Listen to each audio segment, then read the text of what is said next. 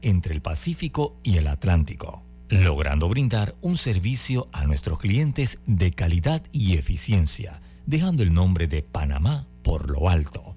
Hutchinson Ports, PPC. Ya está aquí, Sala de Belleza Magic, con blowers a solo 5 dólares cualquier largo. Lavado, blower y plancha a solo 12,95. O el espectacular combo de blowers, cejas y pestañas a un super precio, 19,95. Estamos ubicados justo al lado de la entrada de la Casa de la Cultura en la ciudad de David. Nuestro horario es de lunes a viernes de 7 de la mañana a 6 de la tarde y sábados de 9 de la mañana a 5 de la tarde. Contáctanos al 779 04 o encuéntranos en redes arroba magicsalon.latoleana. ¿Quieres quedar a la altura con tu familia, tus amigos, tu pareja, tu esposo, tus hijos? Prueba 1820, un café 100% de altura. Contamos contigo para garantizar que votes en el lugar que te corresponde en la elección general de 2024. Si cambiaste de residencia, actualízate antes del 5 de enero de 2023. Ingresa a verificate.t.gov.pa para saber si estás actualizado. Si no lo estás, puedes actualizarte en cualquiera de nuestras oficinas en todo el país o también ingresar a tribunalcontigo.com. Tribunal Electoral. La patria la hacemos contigo. Bambito Agua de Manantial, agua de origen volcánico filtrada naturalmente, envasada en su punto de origen para pedidos 206-0019-6942-2262. Bambito, agua de manantial. Bueno, me voy a comer con una estrella. Mm. Espérate, ¿y tu esposa sabe? Claro, ella sabe que la estrella del sabor es American Star. Y por eso en la casa comemos delicioso.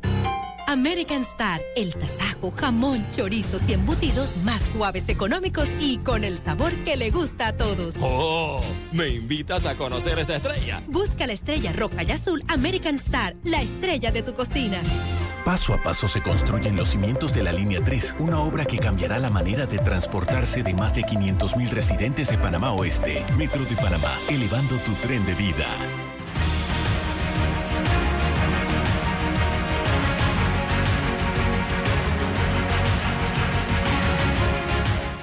Amigos, ¿qué tal? Tengan todos muy buenos días, bienvenidos. Estamos ya en Omega Estéreo, en este su programa Sin Rodeos. También conectados en nuestras plataformas de redes sociales, Instagram, eh, YouTube, Facebook, fanpage, Twitter, eh, al servicio de la información. YouTube también está con nosotros y TikTok. Rolando Rodríguez, colega del diario La Prensa, César Relova, abogado, está con nosotros como todos los días. Y brevemente, brevemente quiero tocar dos temas que, tienen que ver con dos alcaldes, precisamente, el alcalde de San Miguelito y el alcalde del Distrito Capital. Y voy a hablar de lo que yo estoy viendo. Señores, yo me tomé el atrevimiento de ir a ver el, el alumbrado del Parque Huracán y de la cinta costera este fin de semana. Y eso es vergüenza, señoras y señores esto, aquí hay casas mejor iluminadas para Navidad que lo que nosotros vimos allí. Y decoraciones en casas mejor decoradas, con mucho menos presupuesto, si lo comparamos, de lo que vimos allí en, eh, eh, en el área. No he ido a otros lugares, se dice que hay otras áreas que están iluminadas, pero no creo que estén mejor que lo que vimos o estamos viendo en el área del Parque de Urbacá y la cinta costera. Entonces, eh, eh, hemos visto una serie de, de críticas, pero gigantescas a través de las redes sociales, a tal nivel que en la cuenta de Twitter del municipio de, de, Instagram del municipio de Panamá le quitaron los comentarios a las publicaciones que hacían relacionadas con el alumbrado en la ciudad capital por parte del municipio. Imagínense ustedes si la andanada de golpe que le está dando la ciudadanía a esto que se ha presentado por parte del municipio no es grande, que eh, han tenido que bloquear la opción de comentarios. Yo me puse a examinar eh, eh, lo que ha hecho Madrid, una belleza, una ciudad, un municipio de 3.2 millones de habitantes y que le costó promediando los 4 millones de dólares el trabajo que se hizo allí. Aquí costó casi 3 en una ciudad que tiene mucho menos de la mitad de lo que tiene Madrid y da vergüenza, da vergüenza. Yo decía eh, el sábado en un tuit que subí como ciudadano que vota en el Distrito Capital, que paga impuestos en el Distrito Capital, que yo no había visto tal nivel de incapacidad en un alcalde como el que estoy viendo en este momento en la figura del señor Fábrega. Y esto me trajo inmediatamente una respuesta de un funcionario de la alcaldía del Distrito Capital y está en Twitter. Tengo foto, hizo un screenshot eh, de Demetrio Grenal. Dice representante, yo no sé si él es representante. Eh, jefe de desarrollo comunitario de la alcaldía de Panamá. O sea, gana dos mil dólares en la alcaldía de Panamá. Este señor Demetrio Grenal del PRD, porque aparece allí en la planilla, yo me dediqué a buscarlo, como jefe de departamento, eh, dice 8530-92, y el señor, les voy a decir con todo respeto, ante es la respuesta, lo único que él tuvo para mi cuestionamiento, que tengo todo el derecho de hacerlo como ciudadano de este distrito, es, y tú eres el más maricón que ha existido en Panamá eres un falta de respeto. Tu problema es que aquí no hay coimas para callarte la boca como lo hizo el otro. Imagínese lo que está diciendo este funcionario de la alcaldía del Distrito Capital. Y tengo recomendaciones de algunos amigos, colegas, para demandarlo y que pruebe lo que está planteando aquí este funcionario, funcionario del señor Fábrega, que me imagino que hoy el señor Fábrega lo va a ascender a un mejor cargo por ese gran y elocuente discurso y argumento que planteó en las redes sociales. Y eso que el PRD dice de manera constante que el principal valor de este partido está en su gente. Y esta es la gente que está en el PRD y que lidera el PRD. Este señor con este vocabulario, con este lenguaje, que yo no sé si la señora vicealcaldesa Judy Meana y el señor alcalde Fábrega coinciden y comparten este tipo de planteamientos, señoras y señores. Y lo otro que quería decir es del señor alcalde de, de, San Miguelito. Ha dicho públicamente que se le descuenta la cuota obrero patronal a los empleados y que no se paga la caja de seguro social y que eso no hay ningún problema. Y aquí la ley establece que la retención ilegal de cuotas de la caja de seguro social y está en el Código Penal, es un delito que se castiga con de dos a cuatro años de prisión. Él está aceptando la comisión de un delito, estimados amigos, en este planteamiento que ha hecho en el día de hoy y está tipificado en el artículo 241 del Código Penal que señala que el director, gerente, administrador o representante legal que al término de tres meses, luego que exista la obligación de pagar, retenga y no remita las cuotas empleado, empleador a la caja de seguro social, siempre que ésta superen mil dólares, o quien haya requerido por esta entidad para la liberación de la retención será sancionado con prisión de dos a cuatro años de, eh, de dos a cuatro años. Y yo me imagino que como el señor tiene el, una patente de curso de tres letras que es PRD, no le va a pasar nada. Y como él es reincidente en estos temas, yo creo que sí tiene que pasar. Pero yo estoy viendo cada día más apático, más silencioso, menos activo, menos interesado en que se haga justicia en este país el señor procurador, porque no lo he visto meterse en el tema del IFARO, no lo he visto meterse en el tema del señor Fábrega, no lo he visto ahora meterse en el tema del señor, o es que él tiene con quien sí puede meterse y con quien no puede meterse. Y será por eso que lo tienen con la soga corta, interinamente, en la Procuraduría General de la Nación. Eh, Rolando, le doy la palabra. Sí, muchísimas gracias. Tengo que agregar, eh, estimado Radio Escucha, buenos días. Tengo que agregar que también he visto fotografías del señor alcalde de San Miguelito repartiendo regalos eh, en, el distrito lo cual me hace preguntarme si es que ese, esos regalos, esos, esos presentes que le está haciendo a los electores de dónde vienen. Si no hay dinero para pagar las cuotas del Seguro Social, entonces, ¿de dónde procede este dinero eh, que sí se destina con fines electorales? A mí nadie me va a echar un cuento sobre el tema de que son dadivosos y son unos funcionarios muy generosos. Esto que están haciendo es campaña electoral. Pueden ponerle el nombre que quieran, pero además lo están haciendo con dinero que no les pertenece.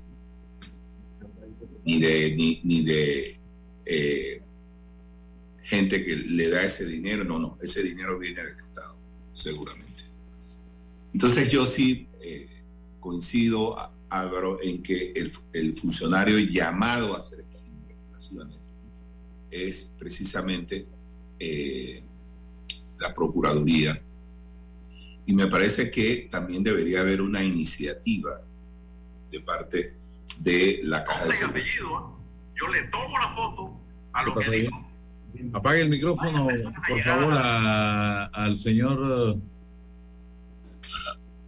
Entonces, eh, volviendo al tema, pues, y este fin de semana eh, estuve por, por por la ciudad de Panamá y me di cuenta en efecto pues que hay muy poca iluminación. Eh, también vi exactamente lo que viste tú, una eh, marejada de críticas en contra de la administración del alcalde Fábrega, justamente porque sabemos cuánto ha costado esto, los millones que ha costado esto, y esto no vemos, no vemos resultados como se deberían esperar con un gasto semejante. Eh, y bueno, y para echarle un poquito más de, candela a este asunto, también me, tocó viajar de regreso a Panamá y francamente me, siento cada vez más preocupado por la cantidad de huecos. Mira Álvaro, la, la, la carretera interamericana en los bordes está tan comido que por, la lluvia, por la falta de mantenimiento, que ya es francamente un peligro manejar por la Interamericana. Y yo no veo que esto se esté haciendo gran cosa para esto. Eh, esto lo, te, lo digo porque vi situaciones eh, que estaban al borde del peligro, muy riesgoso. Si se sale un poquito un vehículo de, de su carril, pues corre el riesgo de un accidente como ya hemos visto que ha ocurrido en el pasado. Entonces, vamos para atrás, Álvaro. Aquí aumentan, aquí aumentan los presupuestos, no vemos el resultado de esos presupuestos, aquí aumentan los gastos, totalmente injustificados, por cierto. Aquí vemos que hace falta tanta cosa del deterioro del Estado está en aumento. Eso lo vemos en salud, lo vemos en la justicia, lo vemos en, en, tantas cosas que yo me pregunto, ¿qué va a hacer el próximo gobierno? Mire Álvaro, la, persona que vaya a ser presidente del próximo, eh, el próximo periodo, yo no sé qué va a celebrar. Tú sabes, cuando aquí se gana una elección, sale todo el partido a celebrar yo no veo que van a celebrar. Van a heredar tantos problemas que va a ser un dolor de cabeza desde el primer, desde el primer día que se sienten a ver qué van a hacer con, el Estado. Hay tantos problemas acumulados, seguridad, eh, eh, presupuesto, deuda, caja de seguro social, eh, la red de, vial del país, los hospitales no tienen insumos. ayer mismo estaba leyendo noticias sobre faltan medicamentos. Es decir, ¿en dónde estamos? Esto parece un país del tercer mundo. Eh, bueno, yo quisiera oír lo que, lo que nos va a decir nuestro amigo César, que siempre tiene eh, comentarios muy atinados sobre Gracias, gracias, don Rolando. Buenos días, Álvaro. Buenos días, Rolando, y a todos los que en la mañana de hoy nos, nos escuchan. Bueno, estamos en diciembre, un mes de, paz, de reconciliación, pero en la política es muy difícil, ¿no? Que se vayan generando estos espacios. Bien, voy a, voy a iniciar de, desde el comentario que Álvaro realiza con respecto a las declaraciones del alcalde de San Miguelito. Como abogado, Rolando, tengo que eh, presentar una argumentación en función de, lo, estricto que es la, norma. Y, Álvaro citó el artículo 141 del Código Penal. Y si, y si Álvaro pudiese releerlo nuevamente, se va a poder, eh, va a poder identificar que el artículo que habla sobre el delito de las retenciones indebidas de cuota solo se refiere a los directores, dignatarios, gerentes, administradores, representantes legales, empleados o trabajadores de una empresa, entendiendo esta empresa como privada, no pública. No se, no se incorpora en el dispositivo penal de la retención de cuota las eh, eh, entidades públicas o los dignatarios o regentes de las entidades públicas. Esta, esta norma llega al Código Penal en función de la morosidad que tienen las empresas privadas con el seguro social. Entonces, no pudiese ser aplicable eh, a personas distintas a las que ahí están listadas. Ese es el Código Penal, esa es la regla y esa es la que debemos seguir. Si es importante, fundamental, prudente generar una modificación legislativa para incorporar a las coyunturas que se generan cuando eh, eh, están estas personas en el gobierno, bueno, entonces ya es una decisión que tiene que, que darse. Siendo Eh, desde mi óptica, ajá, sí. Una pregunta, César. Entonces quiere decir que los empleados del, del- del- del distrito, del municipio de San Miguelito, están en indefensión frente a esta situación. ahí, ahí va la segunda, al segundo análisis. No es desde derecho penal que, que se debe resolver este tema, es desde la misma presión política, desde la, desde la, entiendo que estos, estos municipios, tienen asociaciones de empleados, eh, existe también, hay un grupo de, de- asociaciones municipales que tienen que velar no solamente por el bienestar de los alcaldes y los representantes, sino del empleado, del, del cuerpo que, que trabaja en esto. Ahí se tiene que pronunciar, porque políticamente es un contrasentido que el líder de la comuna no cuide a sus empleados. Entonces, desde lo político se tiene que generar la conciencia, la sensibilidad y la presión para resolver este tema cuanto antes. No, no tienes eh, lógica que los empleados estén, eh, estén cubiertos por el seguro por un acto de negligencia del líder o de los líderes que regentan esa comuna. No tiene ningún sentido. Algo desde lo político se tiene que articular. Desde lo penal, desde mi humilde punto de vista, no es, no existe la solución. No se le puede demandar, no se le Dime. puede demandar al alcalde, no se Penalmente- le puede querellar, demandar. Penalmente no. Penalmente no. Wow. Desde mí, desde ahí está. Si lees el artículo, te vas a percatar cuál es la, cuál es la argumentación y, y los elementos y los presupuestos que condicionan eh, la, la existencia de un delito de retención indebida de cuenta. Pero yo- hay, una cosa, hay una cosa que yo no entiendo, César. Esto normalmente está presupuestado cuando se presenta el, el- ante los miembros del Consejo el presupuesto general. Así es. Eso, eso es un renglón. Se van moviendo las partidas internas y se van distribuyendo para otras cosas ah, en la administración política de, los, de las comunas, Rolando. Entonces, eh, tiene que llegar, o sea, ¿dónde están los representantes de, estas- de- de- bueno, de, la, de las asociaciones de, de alcaldes y de, bueno, los empleados son parte de esto, ¿no? Entonces, es importante que esto se mire con detenimiento pronto y con urgente. Tiene que resolverse desde el presupuesto inmediatamente este asunto para que los empleados, los trabajadores de los municipios estén cubiertos por el seguro social. Entonces, eso se tiene que resolver. Y, y acá ahora en Panamá, bueno, la, la, crítica, pues la crítica política no existe, ¿no? No, no hay, se responde y se gestiona la crítica política de mala forma, encuentras a personas que, que, no, no lo aceptan, no lo quieren y entienden que hay que aplaudir la gestión a toda causa y, y nada, eh, es, es lo que tenemos. Lo lamentable de esto es que no escucho una oposición firme, contextual, una oposición que esté eh, eh, debatiendo estos asuntos desde lo político. Em, no hay autorregulación, autocrítica, no existe de parte de los regentes políticos. Estamos en lo mismo, en el mismo círculo vicioso, no adelantamos, no avanzamos, no hay un proyecto nacional, no hay un proyecto comunitario, no existe absolutamente nada.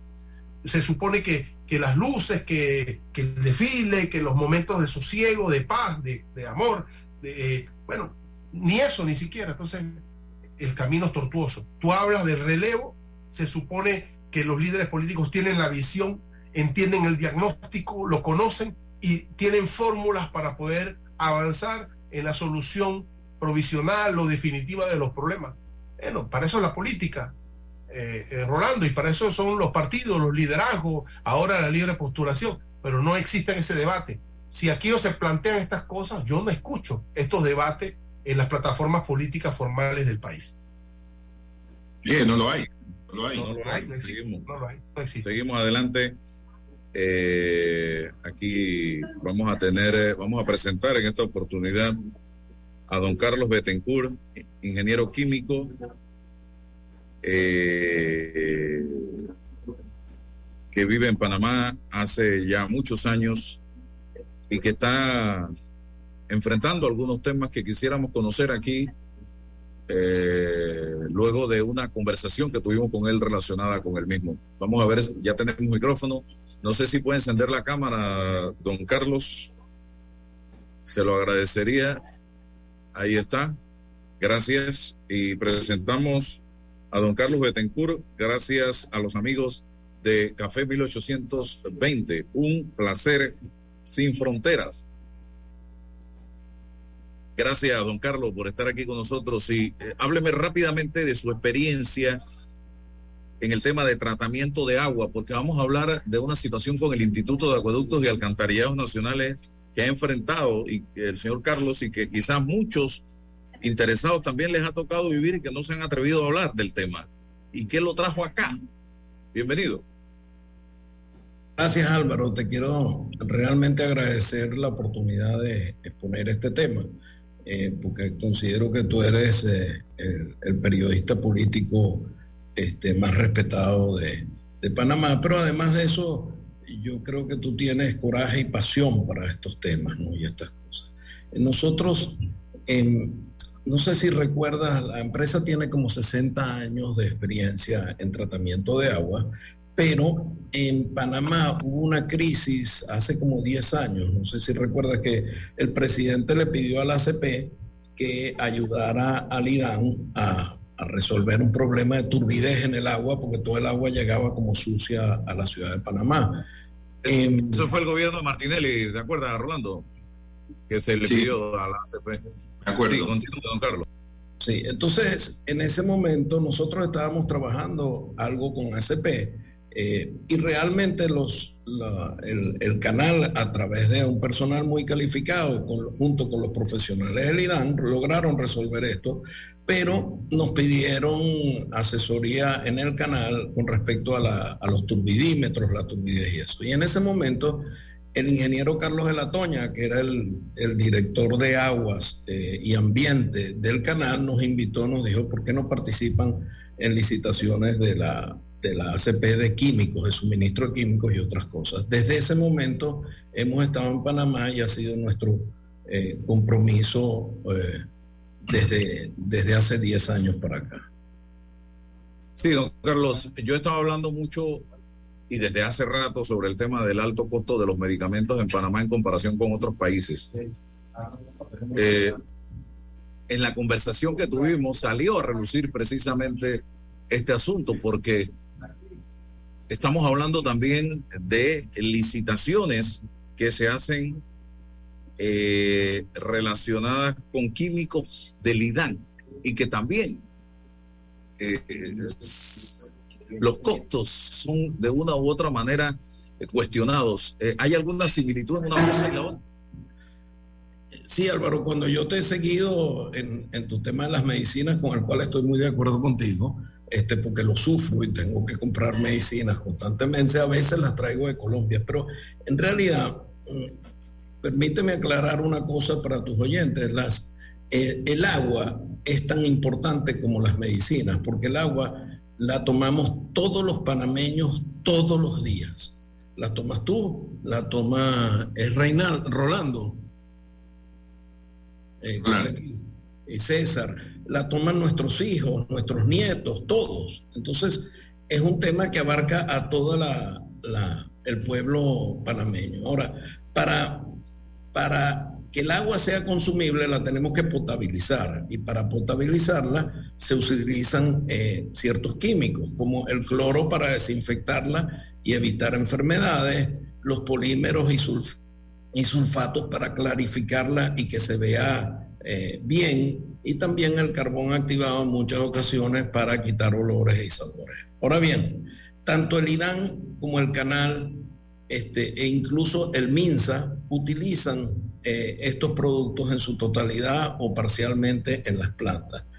Pero lo que yo me refería, lo que te quería hacer la similitud con las medicinas, es que en el canal estas licitaciones de productos son transparentes y son eh, realmente eh, llevadas en forma ejemplar.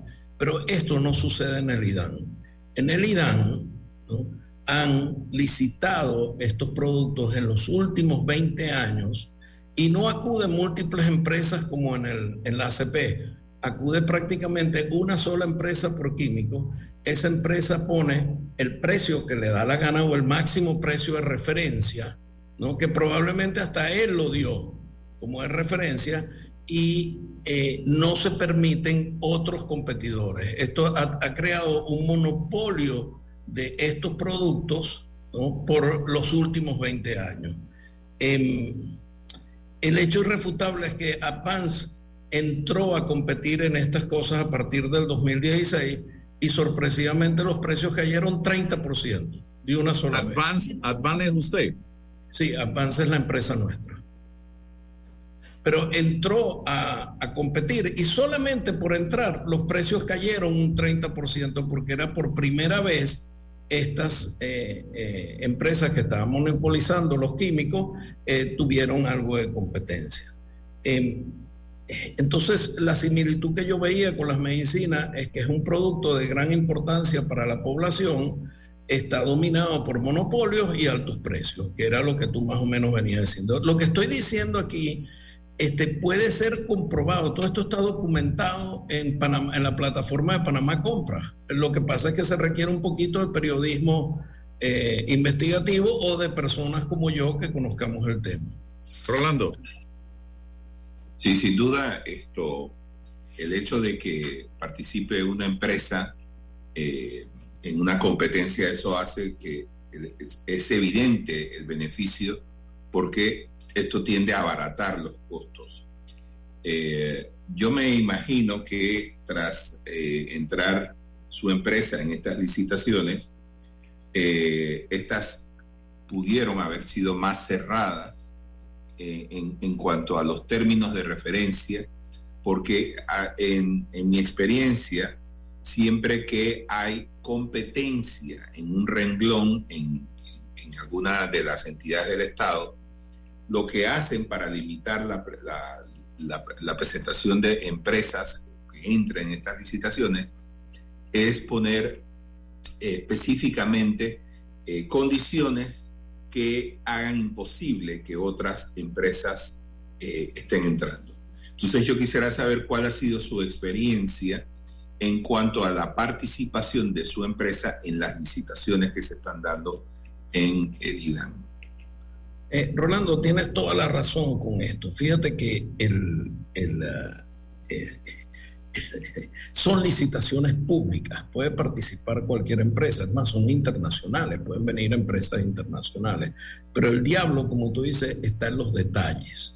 ¿no? Hay una cláusula, un requisito obligatorio que se llama experiencias. Entonces, en las experiencias, parece sencillo, tú lees el término de la la condición, el requisito obligatorio de experiencia, y parece sencillo y, fácil, pero la experiencia en las licitaciones del IDAN no sucede así en ACP, no sucede en el MINSA necesariamente. En las del IDAN tienen ocho condiciones limitantes para eh, que las empresas puedan participar.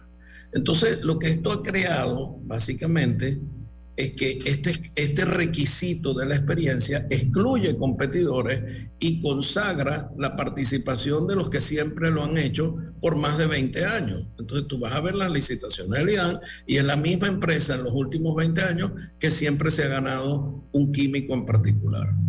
Y estos son unos monopolios llamados, como tú dices, es por condiciones específicas que excluyen a los demás.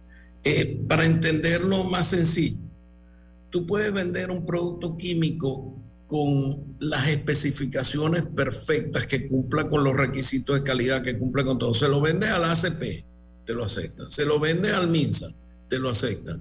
Se lo vende al IDAN, estás excluido por la cláusula de experiencia. Entonces, eh, sacan, sacan a, todo eso. ¿Cómo logramos participar en el? Porque esto lo hemos estado observando por muchos años. Eh, pero en el 2016 logramos participar porque nos percatamos que, esas experiencias no se podían cumplir en Panamá. Entonces las trajimos del extranjero y logramos participar modestamente en un acto u otro. Y esto realmente molestó a, algunas personas eh, eh, que no querían que los competidores participaran. Voy con César, usted habla de 20 años en esto, pero en 20 años han pasado varios gobiernos. Estamos hablando del gobierno de Torrijos, del gobierno de Martinelli, de y ahora el gobierno del señor Cortizo. Y han pasado muchos directores del IDAN, más que gobiernos, porque nada más en este han habido dos directores del IDAN, eh, el señor Torres y ahora el señor Ducre. ¿Con Ducre no ha cambiado la situación? ¿Se mantiene igual que hace 20 años? No, la situación ha cambiado radicalmente. Este, eh, ¿Ha cambiado? Sí, sí ha cambiado. Para mejor. No, para peor. Este, ya, te lo voy a explicar. Como nosotros logramos participar, ganar un acto en el 2016, cumplir, entregar a plena capacidad, este, satisfactoriamente para todos, entonces esto empezó a molestar porque dijeron, bueno, ahora otros competidores pueden entrar, no solamente la empresa Advance, eh, que es nuestra empresa, sino pueden entrar otros también.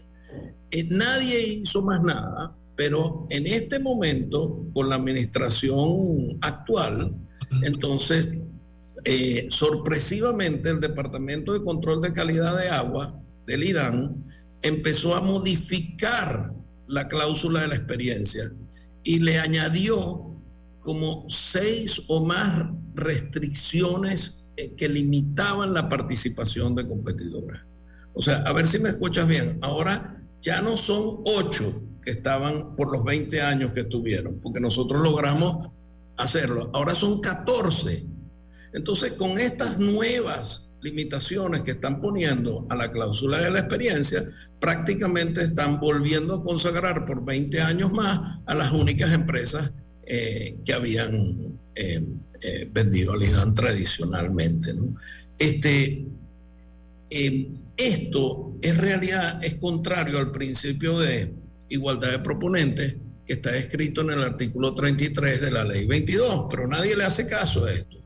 Yo he escuchado a Ducre decir repetidamente que desea que el IDAN se parezca a la ACP, pero me pregunto, este, con estas limitaciones a la, a la libre competencia, ¿cómo se va que tanto pregona, o sea, tanto esfuerzo pone la ACP en que se hagan para que sus procesos sean limpios y transparentes? ¿Cómo va el, el IDAN a lograrlo complicando aún más este, las cláusulas eh, que mencionaba la cláusula de la experiencia, poniéndole más requisitos todavía. Eh, bueno, wow, ya va un momentito. Y si además ganas, este, la administración eh, está dispuesto a cancelarte el contrato si te consigue cualquier cosita. nosotros tuvimos un error, ganamos una segunda licitación cometimos un error que era perfectamente solucionable, pero se agarraron por ahí, nos quitaron el contrato, ojo, y llamaron una nueva licitación con un precio de un millón de dólares, con un precio 260% más alto. y se la otorgaron a uno de estos eh, eh, monopolios que han estado permanentemente allí en el usuarios siempre. ¿Ah? Todo de. Lo mismo de siempre. Sí, lo mismo de siempre, pero eso está documentado porque esa licitación. es público. Ah, tengo, yo tengo los documentos. ¿Ah? Todo esto es público. Todo esto es público. Bueno, no, porque la hicieron privada y medio escondida. ¿no? Entonces la hicieron, la publicaron, fue en la página web del IDAN, no en Panamá Compras. Es un procedimiento que existe, que es la ley 344, hasta un millón de dólares. Cosa curiosa, la hicieron por un millón de dólares y la empresa que cotizó, que nada más que fue una, cotizó 999.800 tantos. O sea, no está arreglado ese asunto. Está transparente como el agua. El, el asunto está empeorando con lo que está haciendo esta administración en este momento. Don César. Sí, eh, a, a veces Álvaro, eh, cuando dices que han pasado 20 años y varios directores, pero es que tenemos la misma institucionalidad, no, no ha cambiado, eh, es la misma lógica, la misma estructura. Eh, pudiste haber modificado la ley de contratación pública para algunas cosas, pero en sustancial no hay esa apertura. Acá existen las personas que generan los pliegos técnicos, pero también las personas que, que les corresponde la, eh, la comisión evaluadora, evaluar a cada proponente, a cada concursante de esto, qué pasa ahí, quiénes son, eh, quién los designa, es fundamental. Si son personas fuera de la institución, se deben a quién, son especialistas. Entonces, eso hay que mirarlo. ¿Dónde está la capacidad institucional, en este caso el IDAN, para evaluar lo que está ocurriendo allí, localizar un potencial monopolio, la existencia de un monopolio? Eh, eh, digo, eso lo hace un buen administrador, un buen gestor, un buen padre de familia, lo debe hacer. Ahora, si esto no ocurre, como en efecto estoy intuyendo que no está ocurriendo aquí, en este caso sí, don Álvaro, el artículo 364 del Código Penal tiene una solución, una investigación, se pudiese proponer desde la vía penal una eh, investigación en este sentido, no solamente de estableciendo el, el acto o los actos, sino el contexto histórico en que esto va ocurriendo, porque hay responsabilidad respecto a los fraudes en la contratación pública, hay responsabilidades, hay elementos aquí que, que bien pueden investigarse desde ese aspecto. A veces la vía administrativa queda eh, ahogado el proponente porque tiene que afianzar, queda esto, lo eliminan y, y no hay forma. En un país serio se tiene que generar una investigación de qué es lo que está ocurriendo ahí. No puede ser porque al final los costos eh, generan eh, que todo se encarezca, por eso que no le alcanza a la institución el IDAN para nada, no, nunca hay presupuesto, nunca hay nada. Bueno, aquí hay una fuga de dinero para unas personas en específico. Entonces, lo, lo viable, lo, lo que debe ocurrir es el- el- en estas licitaciones que los proponentes participen, que haya transparencia, claridad y que el que tiene el ma- mayor bagaje en lo técnico o en lo financiero sea el que se eh, eh, tenga la, la- la- la contratación con el Estado. Eh, de- eso es, hacia allá tenemos que ir. Bueno, eh, hay que llamar al director, hay que llamar al director del IDAN que dé una explicación. Allá hay una junta directiva que tiene potestad y competencia para pedir cuentas de lo que está ocurriendo, lo que pueda estar ocurriendo allí. Eso debe pasar. César, qué bueno que mencionas eso, porque fíjate que no solamente nosotros, sino y nosotros menos, hay más empresas competidoras que han protestado esto. La DGCP es el organismo que controla los procesos de las licitaciones y realmente han habido múltiples eh, quejas ante la DGCP y creo que la DGCP ha actuado con un criterio eh, bastante atinado en, en estas cosas, pero eh, y les dice cambien esto, modifiquen esto y tal. Pero la DGCP en la última resolución que dijo, nosotros no podemos indicarle al IDAN qué detalles tienen que poner en una cláusula de experiencia o no. Y ahí está, como dije al principio, en el, dia el, el diablo están los detalles, pues. Entonces, sí se ha acudido, no vaya a creer, mucha gente ha acudido a la DGCP a, hacer estos reclamos, pero la DGCP está eh, atada hasta ciertos límites en lo que puede hacer. Es el IDAN lo que lo está haciendo. Eh, son estas condiciones que antes eran 8 y ahora son 14. y, pretenden perpetuar estos monopolios ahí. Pero la ley, la ley tiene una posibilidad de castigar al servidor público que en su gestión favorezca o perjudique a uno de los proponentes. Y eso parece estar ocurriendo aquí. Entonces, esto hay que planteárselo a la autoridad, en este caso penal. En este caso hay una posibilidad de ese debate en vía penal, porque ¿qué es lo que está ocurriendo? Alguien está metiendo mano y tiene que sacarla. Bueno, te, adelantaste un poquito a lo que yo iba a comentar, pero realmente... Es que me llama la atención también César y don Carlos, esto de otorgar a una empresa por 260% más, aquí lo anoté, un contrato que le fue cancelado, que fue cancelado anteriormente. Explíqueme eso también. Este, bueno, así sucedió y está documentado y nosotros lo protestamos.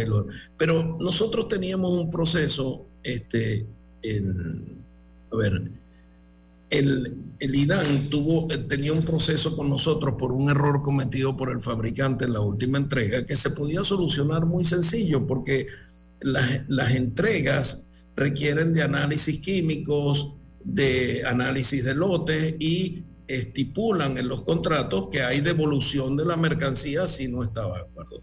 El IDAN en vez de eh, devolver el producto y pedirnos que no lo, repusiéramos por ese error que había tenido eh, el fabricante, eh, realmente que no tenía nada que ver con la calidad del producto, el producto estaba bien, pero el IDAN em, decidió quitárnoslas y hacerlo así de, frente, o sea, ahí no hubo nadie que protestara, nadie que dijera nada al respecto.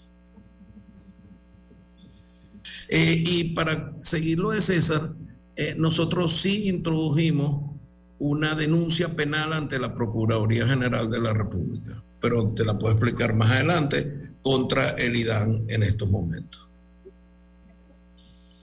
Mira, esto, eh, en cuanto a la institucionalidad, César. Eh, como bien dijiste, esta es una nueva institucionalidad. Este el, el, tema es que hay una subcultura en las instituciones que burla la ley. Esto de, de, las cláusulas especiales en las que solamente un competidor cumple los requisitos, ya lo hemos visto muchas veces. Así era como ganaba Odebrecht sus licitaciones. Así era como ganaba eh, eh, FCC las licitaciones. Porque ponían unas cláusulas que localmente no se podían cumplir. Y de ahí que el señor tuvo que llamar a sus socios internacionales para poder tener una entrada en estas competencias. Entonces la nueva institucionalidad es la que rige debajo de la formalidad. La ley dice esto, la ley dice lo otro, ah, pero nosotros vamos a torcer la ley. De manera que aquí no haya competencia, excepto la que yo diga que va. Este, Así que tenemos... Sí, diga usted, diga usted. No, que, es muy cierto lo que estás diciendo, es exactamente así como sucede. Ahora, este, eh, en realidad, la gente tiende a confundir de que esto tiene que ser para proteger la calidad del producto y no tiene nada que ver con la calidad porque eh, ya eh, no hay que reinventar la rueda. La industria química eh, resolvió el problema de la calidad certificando a los fabricantes que cumplían con las normas de productos químicos para agua potable. Y esa norma se llama la NSF y la exige el IDAN, la exige ACP, la exige el MINSA y la exigen por todos los, en todos los países donde nosotros participamos en licitaciones. Entonces, fíjate que no es una cuestión de calidad, es una cuestión realmente de ese detalle que tú mencionas. Voy a ponerle esta condición particular a la experiencia para que solo la pueda cumplir la empresa que me ha venido proveyendo por 20 años es que, es que no, no, tiene sentido incorporar otros argumentos a, a, esa cláusula cuando no ha ocurrido hechos que, que, que, justifiquen eso. O sea, si ocurrió algún evento, algún hecho, mira, tenemos que acondicionar esto porque acaba de ocurrir este evento. Pero si eso no ha pasado, ¿Por qué lo vas a modificar? Porque, se, porque, la, porque las condiciones, las ocho condiciones limitantes que tenía la cláusula de experiencia, eh, habían mantenido estos monopolios por casi 20 años. Pero, pero se les coló Advance. Claro. Advance trajo las experiencias del exterior, ahí, presentó y entonces ahora dicen, opa, si, si, si se metió Advance, se pueden meter otras empresas claro, también. El único hecho que ha ocurrido es, ha sido ese. Otra, otro competidor llegó, pero no ha ocurrido más nada. Más nada. Más nada. Entonces ahí está. Bueno, son elementos, son elementos que tiene un investigador para avanzar por ahí. Hablando de César, y me contaba don Carlos que él, a él lo denunciaron, lo procesaron. No, no, es que la cosa es fuerte. Cuando te metes con los intereses, te van a. Eh, ellos no son. Ah, te van a dar. Te van a dar. Pero, pero con una demanda. Con una, ah, dime. ¿Quién lo procesó? El, el, proceso lo inició el IDAN. Este, es muy largo y sería cuestión de otra entrevista, pero les quiero comentar que mi hijo me, me llama Gandhi hoy en día, ¿no? Y eh, yo tengo cinco hijos, pero tengo uno aquí en Panamá. Eh, y, y, me llama Gandhi y dice, porque la cantidad de golpes y palazos que te han dado durante este proceso ha sido increíble. Incluso Resúmalo, por favor, cárcel, cárcel para mí por 16 años. Este, ya yo tengo 68 años y voy a pasar el resto de mi vida en la cárcel. Este, y, y, en mi caso, a pesar de ser eso, te quiero decir, mira, este, lo que me sucedió, presentó el IDAM, presentó querellas contra nosotros, no denuncias, querellas, solicitó la cárcel. Solicitó una investigación a la aduana que tiene año y medio y no llega a nada.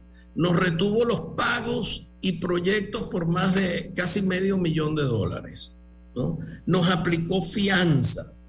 Desacatan instrucciones porque el, el procurador dio una orden de que nos entregaran una mercancía retenida que nosotros habíamos entregado 788 tambores, no estoy hablando de un frasquito, 788 tambores de cloro, se los habíamos entregado al IDAN y ellos se niegan a devolverlo. El procurador y la fiscalía le instruyeron al IDAN que nos devolviera los tambores y no los quiere devolver o los utilizó. Este, y, y esto es realmente, esto es apropiación indebida, que es un delito penal por supuesto. Ese, ese proceso eh, del que usted nos está hablando, ¿en qué administración empezó? Ahorita.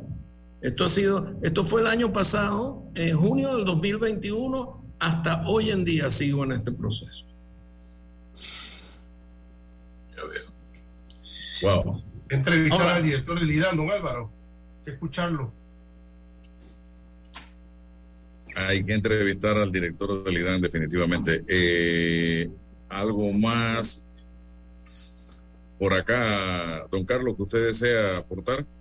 Este, mira, yo, como preguntaba César, yo a gran riesgo personal, a gran riesgo personal, presenté una denuncia penal en la, en la Procuraduría General de la República este, contra el ingeniero Ducre y los directores eh, que han producido todos estos, estos daños que nos han hecho.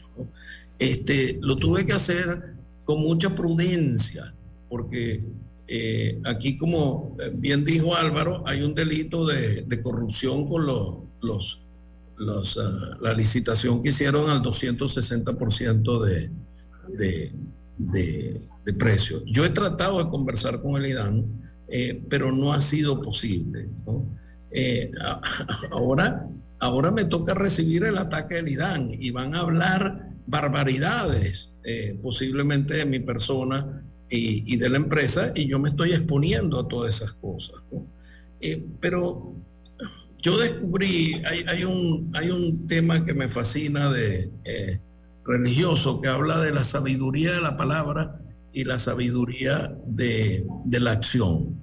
Este, eh, Ducre tiene una sabiduría de palabra extraordinaria, como la tienen ustedes que son periodistas, yo no.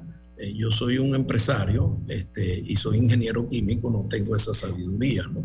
Pero yo de verdad quiero darle, yo quiero darle el beneficio de la duda a Ducre y pensar que las acciones que él va a tomar aquí de adelante van a ser radicalmente distintas y van a buscar una solución de esto para que el, eh, el IDAN comience a ser como la ACP, como dice Ducre. Si se alinean la sabiduría de las palabras con la sabiduría de las acciones, entonces se producen resultados maravillosos. Em, yo también decidí hacer esto porque siempre he pensado que hay una frase que dice que lo único necesario para que triunfe el mal es que los hombres de bien no hagan nada. Eh, yo decidí lanzarme en esto eh, porque yo he sido una persona honorable toda mi vida, mis 68 años, y decidí hacer algo. Si no hago algo, estoy mandando un mensaje errado a mis hijos, a mis compañeros y a todos los panameños que quieran hacer las cosas bien. Eh, eh, lo único que les quiero decir, señores, es el agua. es Panamá, un país que, quiero con todo corazón. Este, y, y, por eso me he arriesgado aquí a presentar esta denuncia. Yo, sé, lo que viene. Le agradezco, don Carlos, y estamos a la orden y lo felicito, lo, y lo felicito porque conozco muy pocos eh, empresarios que se atrevan a dar la cara frente a situaciones de esta naturaleza, porque la mayoría lo que te dicen, dilo tú, dilo tú, porque después me afectan los otros negocios que tengo con el gobierno y no me pagan. Y así lamentablemente es así en Panamá. Y cuando le pregunté al señor Carlos, ¿usted se atreve a enfrentarlo y a decirlo? Yo me atrevo a enfrentarlo y a decirlo públicamente porque tengo pruebas de lo que estoy diciendo. Y aquí está. Y abierto a cualquier medio de comunicación que quiera entrevistarlo en este momento frente a esta situación que, como él mismo plantea, que puede ser corregida por el señor eh, Ducre con quien he tenido la oportunidad de, conversar periodísticamente hablando en reiteradas ocasiones antes de ser gobierno, siendo oposición, siendo gobierno con Martín Torrijos y demás. Y yo creo que el señor Ducre puede tomar los correctivos necesarios y si no lo hace, entonces ya sabemos entonces a qué atenernos. Así de sencillo. Vamos al cambio. Atrae la emoción de viajar con un préstamo personal de Credit Corp Bank y obtén esas vacaciones que tanto mereces. Solicita el tuyo ya al 800-7555 o visita nuestras sucursales. Credit Corp Bank. Cuenta con nosotros. Conoce a uno de los mineros profesionales de Cobre Panamá. Mi nombre es Carlos Gómez y dirijo el área de arqueología de Cobre Panamá. Mi trabajo es emocionante porque es investigar el pasado de culturas de hace 2.300 años. Yo exhorto a los jóvenes que estudien arqueología que hace falta y un proyecto longitudinal como este ofrece las oportunidades para insertarse. Sigue la historia de este panameño en nuestras redes sociales arroba Cobre Panamá y descubre por qué Cobre es es el futuro. Por si no sabían, Acura ya tiene en Panamá la nueva versión 2023 de MDX y es sin duda una de las camionetas más atractivas y seguras que tenemos en nuestro país. Te invito a conocerla en su sucursal de Costa del Este. Déjate llevar por la frescura del pollo melo, panameño como tú.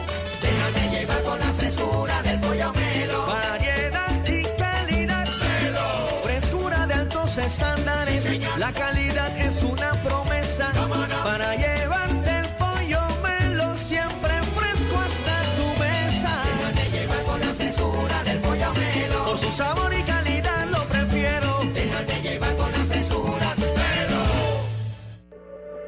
Contamos contigo para garantizar que votes en el lugar que te corresponde en la elección general de 2024. Si cambiaste de residencia, actualízate antes del 5 de enero de 2023. Ingresa a verificate.t.gov.pa para saber si estás actualizado. Si no lo estás, puedes actualizarte en cualquiera de nuestras oficinas en todo el país o también ingresar a tribunalcontigo.com. Tribunal Electoral. La patria la hacemos contigo. Hace 25 años llegó Más Móvil, la señal que el país esperaba para avanzar con las últimas tecnologías. Una señal de unión que ha cerrado brechas. Una señal de progreso con grandes aportes a la economía de Panamá. Una señal de innovación con una potente red de fibra, más TV total y más Wi-Fi 360. A simple vista es solo tecnología, pero es el talento de nuestra gente, la verdadera señal del futuro. Más móvil, la señal de Panamá. Al que madruga, el metro lo ayuda. Ahora de lunes a viernes podrás viajar con nosotros desde las 4 y 30 M hasta las 11 PM. Metro de Panamá, elevando tu tren de vida. En estas fiestas, súbete al tren del ahorro con Sambo y cumple todas tus metas. Abre tu cuenta de ahorros navideña en cualquiera de nuestras sucursales desde 5 balboas semanales. Y al abrirla sin libreta, recibes dos semanas gratis. Recuerda, no te lo gastes todo. Caja de Ahorros, el banco de la familia parameña. Términos y condiciones en cajadeahorros.com.pa.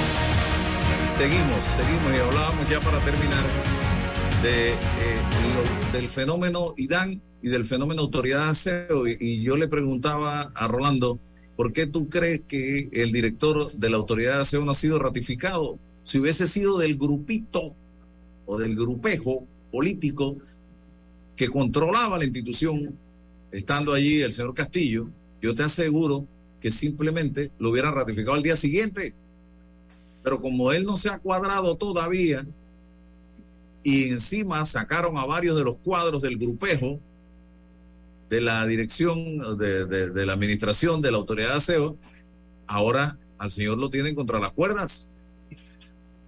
¿Y quién es el, que está pagando los platos rotos? El ciudadano, porque la ciudad está asquerosa, está sucia, porque no hay recursos, se pidió eh, recursos para, eh, creo que es el bono de los trabajadores de Euseo y no lo aprobaron.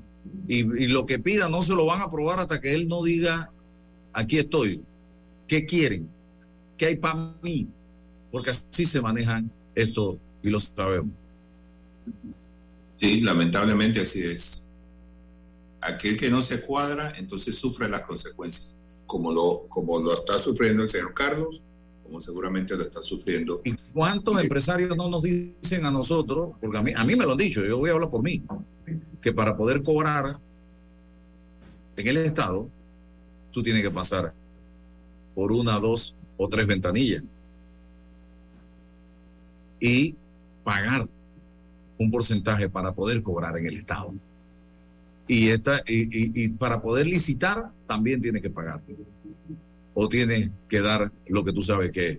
Entonces, esto no puede ser, hombre. Y por eso es que hay empresas norteamericanas que no, o las empresas norteamericanas no quieren licitar en nuestro país, porque no pueden correr ese riesgo de que las descubran pagando un centavo de coima. Y ojalá la señora embajadora escuche esto, escuche esto, porque la veo visitando y recorriendo y saludando.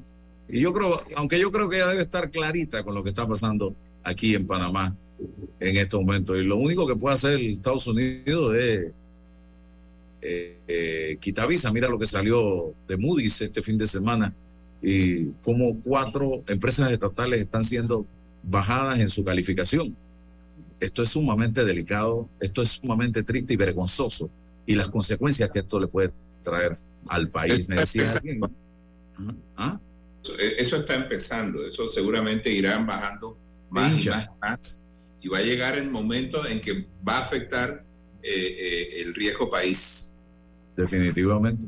Bueno, se acabó el programa. Gracias César, Rolando, eh, a don Carlos Betancourt también por estar con nosotros en el día de hoy y a todos ustedes por su sintonía. Mañana nos volvemos a encontrar. Hasta luego. La información de un hecho se confirma con fuentes confiables y se contrasta con opiniones expertas. Investigar la verdad objetiva de un hecho necesita credibilidad y total libertad.